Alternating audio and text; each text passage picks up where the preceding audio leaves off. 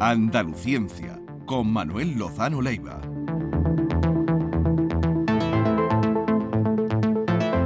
La radio es así, eh, pasamos de, de una, de una historia festiva, como, como la feria se sorprende siempre Manuel Lozano Leiva, buenos días. Buenos días. Que cuando llega, eh, casi muchos días coincide que Sí. estamos con asuntos divertidos, podríamos decir. Sí, totalmente distinto a lo que yo cuento, ¿no? Pero en la vida es así. Hombre, claro que sí. ¿Y, pasamos- la, y la radio es así? Sí, sí, a mí me- parece fascinante cuando se escucha unos minutos antes de entrar y lo bien que os lo pasáis y la gente cómo se entusiasma, ¿no? Con Cómo participa, Sí, ¿eh? sí, sí, sí. Pero Y además, bueno, eh, hoy además yo estoy también contento, ¿eh? Porque han llegado las golondrinas.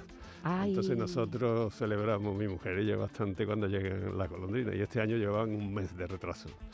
Y bueno, pues eh, estamos muy contentos. ¿no? o sea que es el primer día que habéis visto golondrinas. Sí, han llegado esta mañana, ya están explorando los nidos y demás y la verdad es que eso es muy entrañable. ¿no? ¿Y para la nosotros. golondrina anuncia la primavera o no? Bueno, eso es eh, lo tradicional. dicho, Antes ¿no? estaban adelantando más bien. Cuando Ujú. siempre llegaban a principios de febrero no, nos asombraban mucho, ¿no? Sí. Y Claro, este, muy este pronto, año ¿no? estábamos muy preocupados porque eh, no llegaban en su época habitual de los últimos 20 años así, Sí. pero hoy nos han dado la sorpresa y efectivamente es ahora cuando se están acercando a su ritmo natural, ¿no? Que es anunciar la primavera.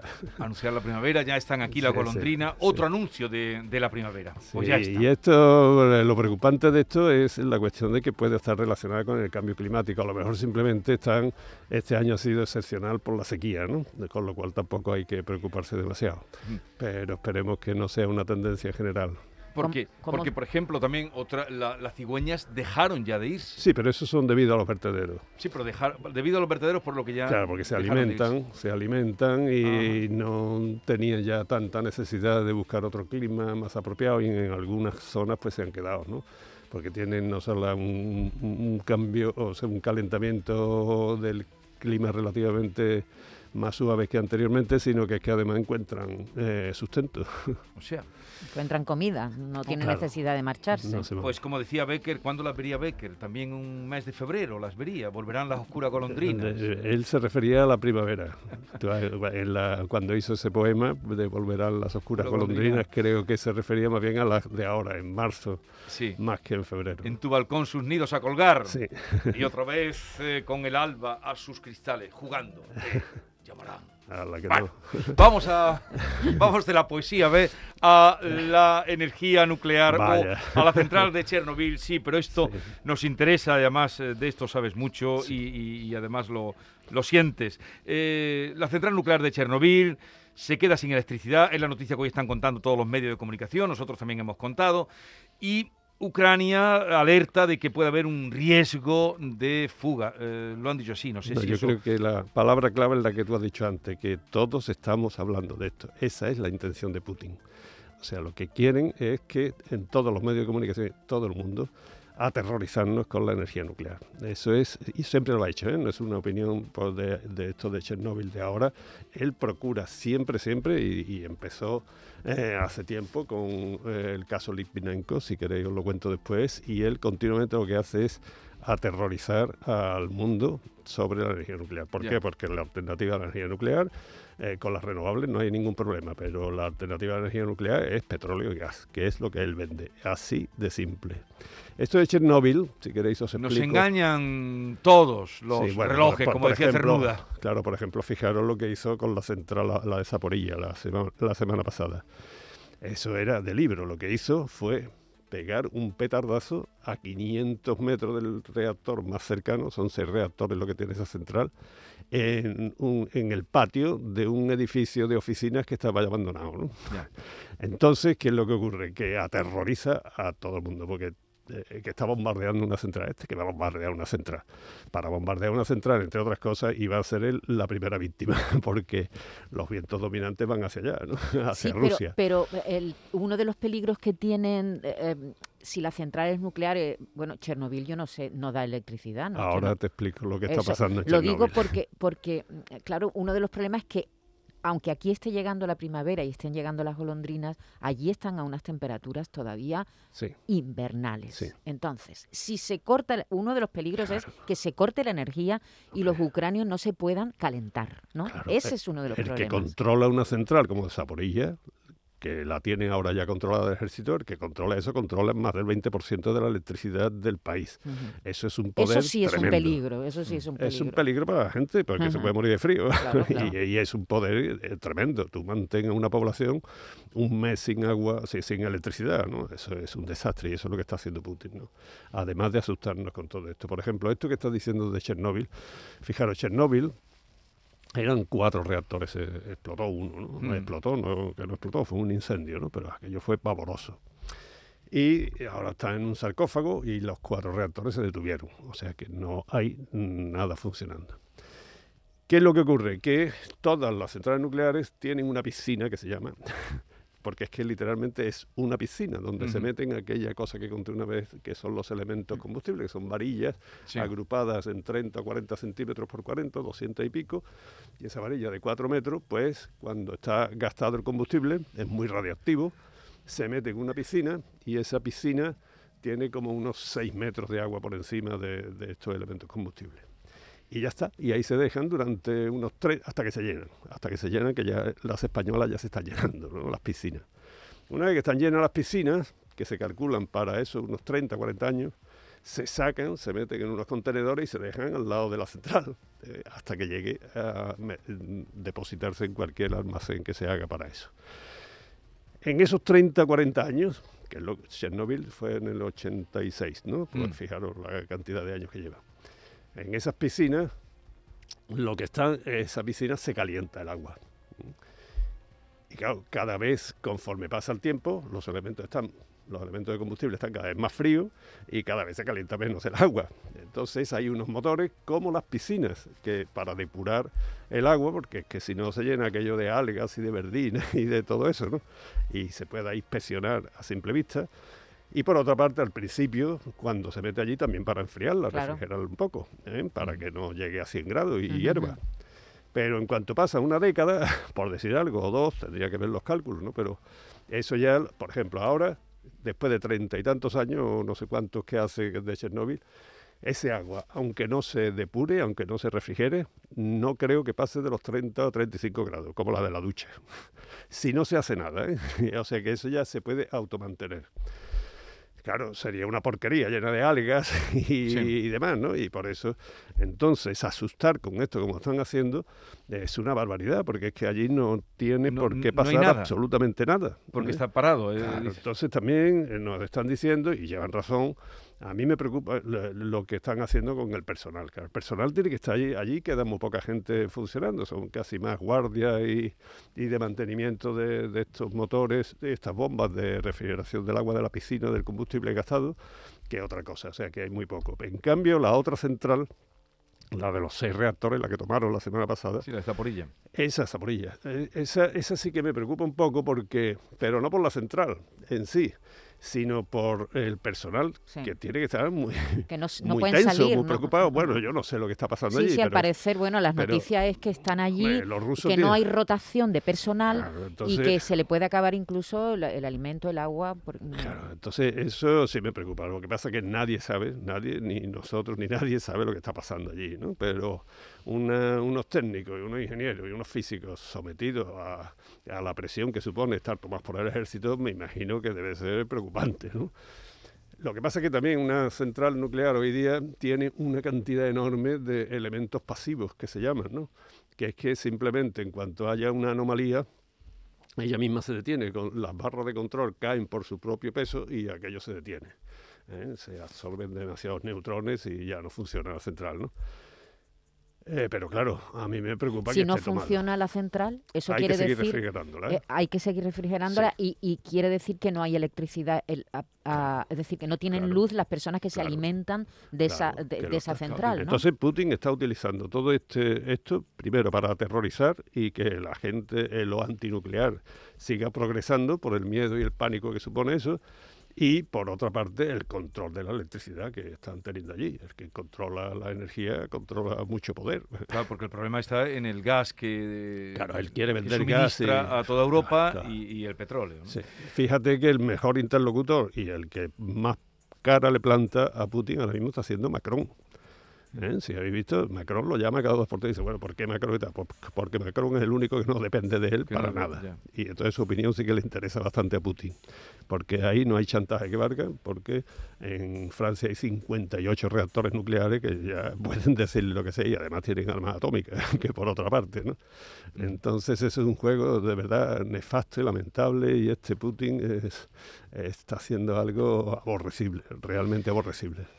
Bueno, ah, estamos a 10 de marzo, pero claro, es eh, esto es lo que estamos oyendo. Hay algunos ya más atrevidos que dan un paso más y piden eh, que hay que acabar con Putin y eh, comparándolo con... Sí, sí, Sí, sí.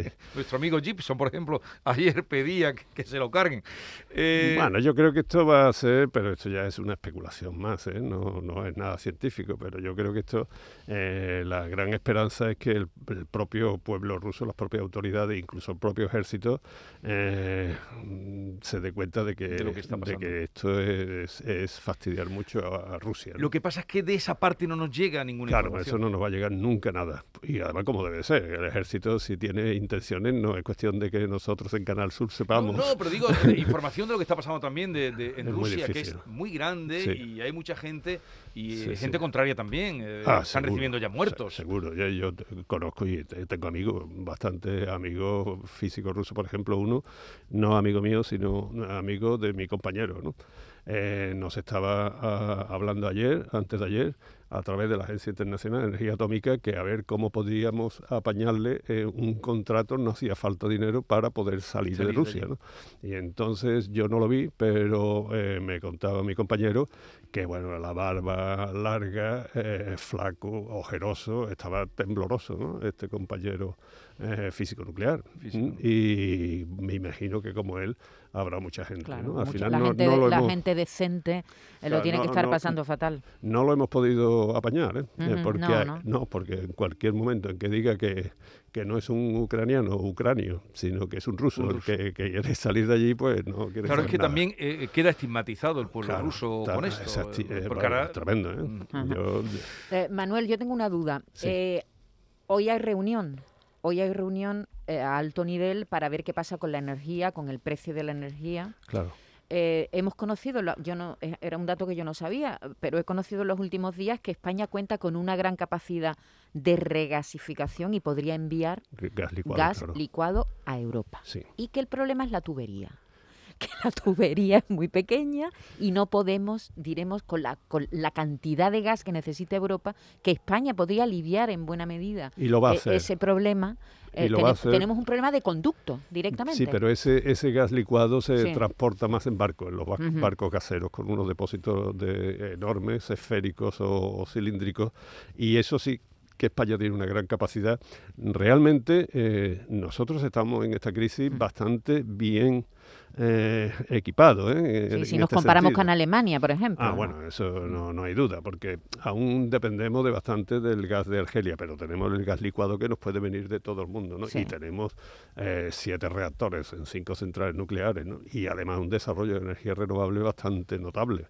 Así Tenemos, que, tenemos muchas plantas regasificadoras. Me ha sorprendido. Siete, creo. Bilbao, Siete, Mugardo, ¿no? Huelva también, Cartagena, Sagunto, Barcelona. Estas son las que o sea, están en funcionamiento. creo el mayor número de plantas de regasificación Claro. que tiene Europa están en España. En España. Entonces ahí podemos dar un soporte bastante eh, importante. ¿eh?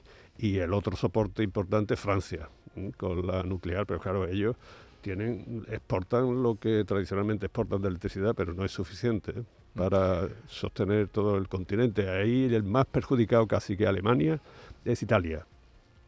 Italia es que ya no tiene prácticamente nada propio, ¿eh? no Mm. tiene ni siquiera planta de, de licuefac- licuefacción, ni tiene nucleares, ni tiene eh, eh, gas propio, nada. ¿eh? Todo depende de, de Rusia y de lo que le vendemos nosotros. Es- esto Mm, va a cambiar el mundo. Esto- Esta esto guerra va a cambiar el mundo. Ahora mismo yo creo que Europa, justo por la energía eh, y las consecuencias geoestratégicas, está en una encrucijada tremenda, ¿no? O sea, no podemos seguir así, o sea, no podemos seguir dependiendo de, de la... Es que de verdad que el ser humano necesita eh, comida, agua, abrigo, prenda de abrigo, vivienda y energía. Y detrás de estas tres anteriores cosas está también la energía. Entonces, no podemos hacer tener un país como Italia con cero centrales nucleares o cero, cero todo dependiente y otro país al lado vecino, Francia, que es exactamente lo opuesto. ¿no? O, y además también necesitamos otra cosa, ¿eh? y esto puede que suene mucho más, más serio. Necesitamos un, un ejército. ¿eh? Necesitamos un ejército europeo. Pero hablas del ejército europeo. Sí, yo creo que sin duda. Mira, nos, eh, nosotros nos estamos gastando en Europa bastante más que... ¿sabe, ¿Sabéis que el Producto Interior Bruto de Rusia... Mm, es como el de Italia. Es como el de España, un poquito más, entre España e Italia. O sea, y estos tienen un ejército poderosísimo que pueden a, a, a asustar a todo el mundo. ¿no? España, digo, Europa se gasta la mitad, fijaros, ¿eh? que es muchísimo, porque 750 mil millones se gastan los americanos. Eso es, en comparación con los rusos, apabullante. ¿no? Pero es que Europa se gasta 378, la mitad, pero en 28, Claro. en 28 ejércitos, que eso no optimiza nada, sino que esto tendríamos que tener un ejército, un mando único, si Europa hubiera tenido un, un ejército en condiciones y no dependiente tanto de la OTAN, sino el ejército europeo, Putin no se atreve a hacer nada de esto. Pero es que no se atreve en absoluto. Pero claro, nos pillan ahí, cada uno con una política distinta, con unas defensas, y son buenos ejércitos. El ejército francés es muy bueno, el español es muy bueno. Pero ¿y Pero- quién hay con capacidad de liderazgo para...? La Comisión Europea, el gobierno europeo, para eso están. Para eso están, pero, pero y claro... la Constitución Europea, si no, cámbiese, y el Parlamento, que es la que lo apoya. Yo creo pero que esto va a ser la, la figura o las figuras de ese liderazgo eh, que puedan convencer... eh, Sí, ya, ahora no hay. Ahora no lo hay, porque vamos, Antes por- también, estaban- no sé, lo de Borrell ayer diciendo que bajen, el, que lleva razón en lo que dice, pero eh, un alto representante Eso no que- puede decir, eso baje que usted el baje- regulador. Baje un grado, Sí, ¿eso qué eso qué es? Eso es, eso, es una medio broma. ¿eh? Porque sí, hombre, pero eso lo vamos a hacer todo a la fuerza, Claro. porque si nos están poniendo la gasolina a un 80, como he visto ya, que está hoy día, pues... pues, A dos pues, euros. a dos A dos euros, euros. A dos euros Bueno. ya, pues, pues- pues claro que vamos a rebajar, no hace falta que nos lo diga Borrell, todos todos vamos No a rebajar. ser alto comisionado de, Claro, de Entonces la aquí faltan Europea. figuras pues como Helmut Kohl, como Jack Delors, como Felipe González en su momento, como eh, los italianos que también tenían una figura fantástica, aunque algunos de ellos fueran eso, que tenían una visión europea bastante grande, incluso si me mucho con toda la barbaridad que hizo la Margaret Thatcher. Sí, Sí. Los líderes que sean líderes, ¿no? Y que sean y que sean capaces de ponerse de acuerdo. Entre la derecha y la izquierda había Delors y Felipe González, todos eran de izquierda, Thatcher y Helmut Kohl eran de derecha, pero llegaban a tener una visión de, de Europa que eso ya eh, se ha desintegrado, ¿no? Y ahora lo que tenemos es la secuela de toda aquella un- gran unidad. Lo que pasa es que nos queda un camino por recorrer muy importante. Porque, Pero claro, Pero que ponerse en eh, eh, marcha hay ya. que ponerse Yo- en marcha porque, claro, la dependencia, lo que tú dices, la dependencia energética que tenemos, que tienen sobre todo en el norte de Europa con Rusia, se ha demostrado que es un gran, gravísimo error, ¿no? Pero ¿cómo se, ¿y cómo se corrige eso? A medio plazo, ya no digo a corto con plazo. más unidad, con más unidad europea. No podemos hacer que el centro de gravedad del mapa mundi actual se haya Se desplazado al Pacífico, a- que ya está allí. O sea, que nuestra esperanza ahora mismo sea China. Esto es increíble, ¿no? O sea, que, que, que, que- que sabemos todos que el gran beneficiario, beneficiario de toda esta crisis va a ser China. Y que China sea el árbitro de todo esto cuando Estados Unidos, mejor que esté calladito, que es lo que está haciendo, ¿no? Porque él invadir, de eso de invadir países sabe un rato. Pero que Europa estemos ahí eh, con cuestiones humanitarias, que hay que hacerlo. Con entregar, eh, hay que hacerlo. Todo eso está perfecto. Pero que dependamos, como dependemos de unas eh, opiniones de algunos mandatarios que ni se sabe muy bien qué es lo que opinan entre ellos, o que Borrell nos diga que tenemos que bajar eh, la calefacción, pues A ver, antes de terminar el espacio y de que te vayas, dinos algo de eh, el aniversario. Bueno, Ah, mañana sí. se cumplen los 11 años del Fukushima. Fukushima, sí. Fukushima. Fukushima. ¿Qué, ¿Qué situación es la que tiene hoy? No, bueno, están revisando todo. Tener en cuenta que Fukushima fue producto de un, el terremoto más, el quinto terremoto más alto desde que hay registro en toda la historia, que tienen 500 años que se han podido recuperar y reconducir. ¿no? O sea, un terremoto tremendo y un maremoto que parece que superó las, entre las 14 y los 20 metros la ola. Aquello produjo tal desastre que eh, las centrales nucleares se detuvieron, no, no hubo ninguna víctima pero se están revisando todas y Japón ahora, una vez que está todo revisado, pues está volviendo a abrir todas las centrales nucleares ¿no? que tenía, o por lo menos las más modernas que, que tenía, porque han tenido una cantidad de, de, de, problemas con, con la energía que no podía, porque además ellos no tienen ni siquiera gasoducto, están, el mar es una isla, Japón, con lo cual les ha costado muchísimo importar gas petróleo y carbón. ¿no? Y paralizaron todas las. Sí, claro, inmediatamente centrales. las paralizaron y ya poco a poco las están poniendo otra vez en funcionamiento. Pero fue eh, causa de un maremoto que Sí, fue sí. el, el Todo funcionó. eh, en cuanto fue el terremoto, bajaron estas barras de control que y las centrales se detuvieron. y los reactores se detuvieron instantáneamente. Y entran los, los diésel a funcionar porque se quedó sin electricidad. Empiezan los motores diésel a funcionar para refrigerar eh, lo que yo he dicho muchas veces, el Sí. ralentí. Ujú. Y en eso que llegó la ola y el maremoto inundó la sala de, de los motores diésel y se quedó sin refrigeración. Las piscinas que antes decíamos de ahora de Chernóbil, pues empezaron el agua A- a, a disminuir, a evaporarse. Ujú. Se- ahí sí, porque era combustible mucho más fresco, ¿no?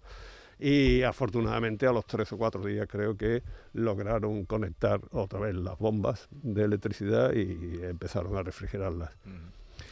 Pues lo vamos a dejar aquí. Eh, anda que no nos has contado cosas. Nos Sí. has traído la noticia de la llegada de las golondrinas. nos has hablado de que la energía nuclear la está utilizando Putin para eh, Asustar. asustarnos. Y a ver qué pasa Y- con la cumbre de Versalles. Estamos y- pendientes a ver Sí. si consigue Sánchez más apoyo. Tú tienes ¿no? mucha fe en la Yo- cumbre de Versalles. Yo, a ver no qué sé, pasa. yo estoy pendiente porque a, a ver si conseguimos de verdad que los precios de la energía bajen porque esto Eso va a ser un problema muy grave. El precio del gas con para mucha gente. también lo que dijo ayer la ministra Rivera, ya no tenemos tiempo, cuando dijo que mm, vamos, hay que empezar a pagar lo que realmente cuesta la energía. Más o menos dijo eso. Nah. Decir esto, bueno, Bueno, bueno. sin co- Manuel Lozano sin Leiva. Hasta la semana que viene. Gracias, Adiós. hasta luego.